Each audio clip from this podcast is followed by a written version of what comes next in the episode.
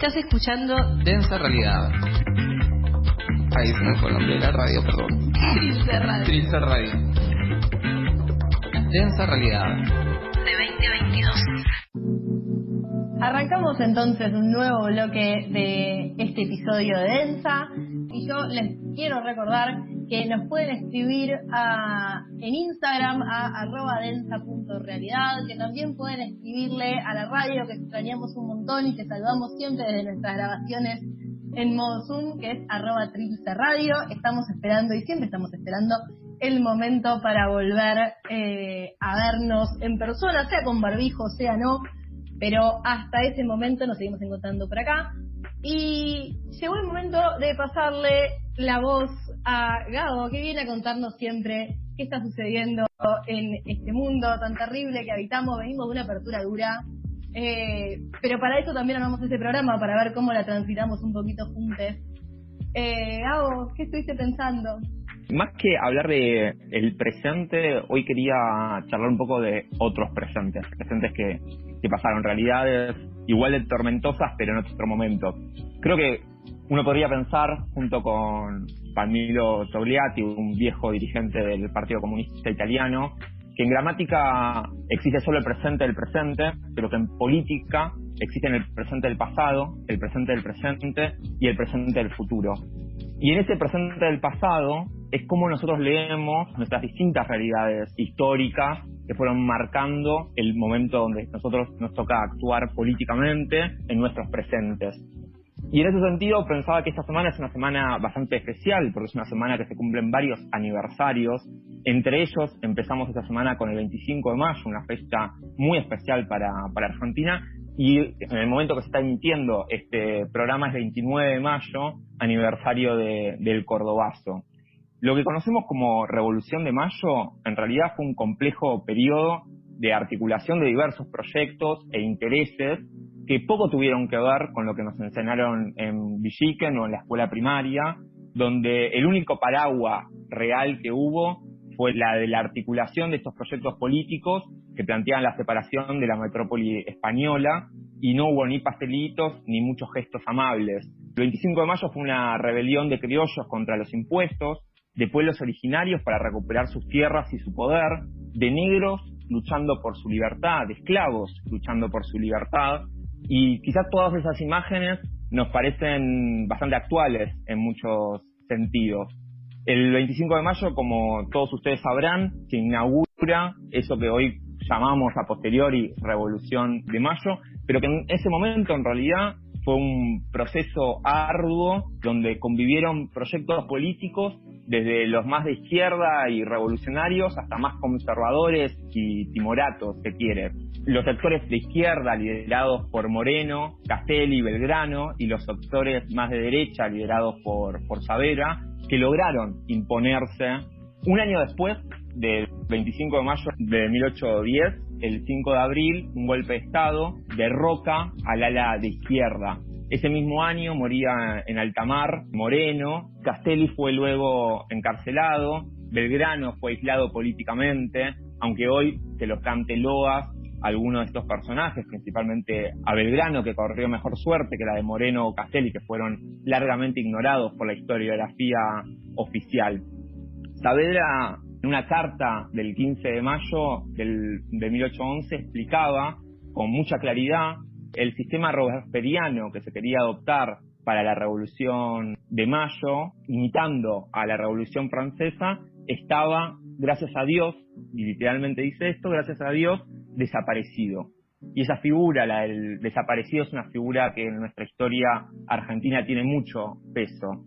Seis años tuvieron que pasar desde 1810 para que se declare la independencia. Ustedes saben que un 24 de marzo de 1816, con la presencia de 33 diputados, se inicia las sesiones del Congreso de Tucumán. Todos tenemos esta imagen de la casita de Tucumán que eh, desemboca en la declaración de la independencia. Un 24 de marzo, que es una fecha también muy importante para nuestra historia nacional. En ese Congreso también coagularon diferentes salas que disputaban voluntades de quienes pretendían declarar la independencia para someterse a los designios de algún otro imperio, en este caso el inglés o el portugués, y quienes pretendían que los designios de la independencia solo se encuentran sujetos a la voluntad de los pueblos de América del Sur.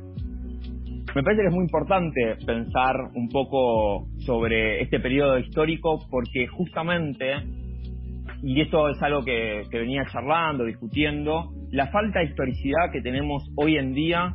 frente a estos sucesos responde en última instancia a que los sectores dominantes de nuestro país no pueden explicar cómo se fundó la Argentina, cómo se luchó por su independencia. Porque explicarlo de una manera que no sea a la manera de Villiquen o estas imágenes medio tontas que tenemos de gente conglomerándose en la plaza eh, con paraguas y buenos modales, es explicar que el proceso fue un proceso violento, como cualquier revolución, que fue un proceso donde sus principales combatientes eran esclavos, eran negros, fue un proceso donde efectivamente hubo proyectos radicales de democracia plebeya que nunca lograron llegar a luz. Un escritor, Andrés Rivera, dice que, que los revolucionarios de ese momento fueron revolucionarios sin revolución y que la revolución de mayo, en última instancia, fue una revolución trunca, un proyecto de, de nación que nace trunco. Como si fuese parte de la, de la mordacidad de la historia, también se volvió a disputar proyectos de país un 24 de marzo, pero ahora del 76, el último golpe cívico-militar de la Argentina que perpetró un genocidio. Quizás para entender el 76 y el golpe de Estado tenemos que dar unos pasitos atrás y ubicarnos el 29 de mayo del 69, que hoy se cumplen 51 años de esta, de esa fecha. La mañana del 29 de mayo del 69, Córdoba amanece en medio de una huelga general que había paralizado toda la actividad de la ciudad y hacia el mediodía unos 10.000 trabajadores agrupados en el ESMATA, la UOM, Luz la UTA, se apoderan del centro de Córdoba. Se apoderan de lo que en ese momento eran alrededor de 150 manzanas. A las columnas de los obreros se les suman varias columnas universitarias provenientes del barrio estudiantil de clínicas. Y hay una imagen que a mí siempre me, gustó mucho para poder entender un poco ese momento histórico, que es que a la entrada de, de este barrio, este barrio estudiantil, había un graffiti escrito como muchas veces por una mano anónima que rezaba el barrio de Clínicas y Cuba son territorios liberados del imperialismo. Un poco eso fue lo que daba vuelta en el imaginario de eso que se va a conocer como el Cordobazo y que abre todo un periodo histórico que va hasta el 76, como decíamos, donde en Argentina se vuelven a disputar proyectos políticos, se vuelve a disputar la voluntad popular de construir una nación de y para los sectores subalternos, de y para el pueblo trabajador, de y para los nadie de la historia, los que la historia oficial muchas veces ningunea. Un año después, nada más, de ese 29 de mayo, exactamente un año después, el 29 de mayo de 1970, dos jóvenes vestidos de uniforme militar suben al departamento de un oficial retirado que vivía en un octavo piso y estos jóvenes se presentan diciendo que tenían órdenes para llevarlo a un homenaje que se haría por sus servicios brindados a la patria.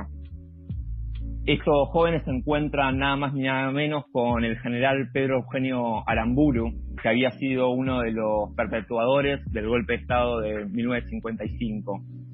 Unos días después, el 31 de mayo, sale un comunicado que decía comunicado número 3, donde se informaba que Aramburu se reconocía responsable de cuatro cuestiones haber legalizado el 9 de julio de 1956 la matanza de 27 argentinos sin juicio previo ni causa justificada, haber condenado a muerte a ocho militares considerados inocentes por un consejo de guerra, haber encabezado la represión del movimiento político mayoritario en Argentina, era el movimiento peronista en ese momento, y haber profanado y desaparecido el cadáver de Eva Perón. Un día después, Aramburu era fusilado irrumpía en esa historia de los 70 una organización que fue la organización político-militar más grande de Latinoamérica, conocida como Montoneros. Muchos estuvo hablando en los medios hegemónicos, de hecho se han publicado nuevos libros, siempre las fechas redondas llaman a la reflexión histórica y se ha hablado mucho de la violencia que se ejerció en los 70. A mí lo que me gustaría hoy es pensar un poquito sobre esa otra violencia, porque cuando se plantea que había como dos fuerzas que pugnaban de manera violenta por el proyecto de país, lo que se está perdiendo de vista es carácter completamente diferente de los proyectos políticos que encarnaba cada uno de estos sectores. Y esto no es ningún, en realidad ningún, ningún secreto.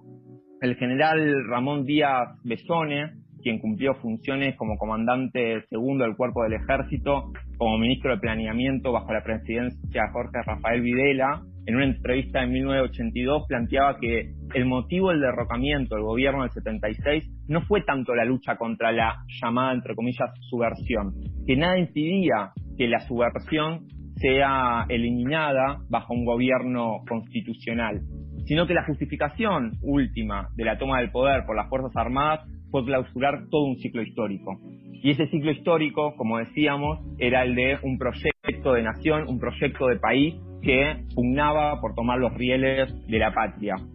Entonces, en este sentido, me parece que estas fechas nos hacen reflexionar un poco sobre los usos de la historia, sobre la historia como un campo de disputa política. Quería pensar que, en definitiva, ese proyecto de los 70 es un proyecto, ese proyecto emancipatorio, ese proyecto de una nación plebeya, ese proyecto que, para decirlo sin vueltas, de una patria socialista, fue un proyecto que perdió, perdió a sangre y fuego, y entonces quería pensar en torno a, la transición, a la democracia que nosotros tenemos, porque la democracia que nosotros tenemos en última instancia es la democracia de, la derrota, como diría Horowitz. Una democracia restringida frente a las utopías que se habían construido en ese momento, como también fue restringido el periodo constitucional abierto después de las guerras civiles en, Argentina en el periodo de independencia. Varios cálculos plantean que para 1974 el nivel de pobreza en Argentina, 1974, era del 4,5%. Para cuando termina el 2019, cuatro décadas después, la pobreza en Argentina roza el 40%. Y hoy tenemos que pensar y sumarle a estas cifras los efectos que va a tener el coronavirus en los sectores populares, pensar que estas ideas que de alguna manera igualan, entre comillas, las diferentes violencias, tienen varios errores. La primera es la falta de historicidad, la falta de contextualización de un momento histórico sobre el cual se perpetúa ciertos accionarios. El segundo es que no da cuenta de lo que pasó después. Lo que nosotros tenemos que pensar es que la democracia que nosotros tenemos o los proyectos políticos que hoy pugnan son proyectos que nacen después de un ciclo histórico de luchas donde un sector claramente perdió pensaba un poco con esta idea de un presente del pasado, cómo también la disputa por estos sentidos y estas discusiones tienen que dar forma a las disputas políticas que hoy, que hoy tenemos. Que estos momentos históricos se hilvanan a través de la constitución de los sectores subalternos pugnando por su libertad. Un filósofo, Walter Benjamin, decía que la historia era como un ángel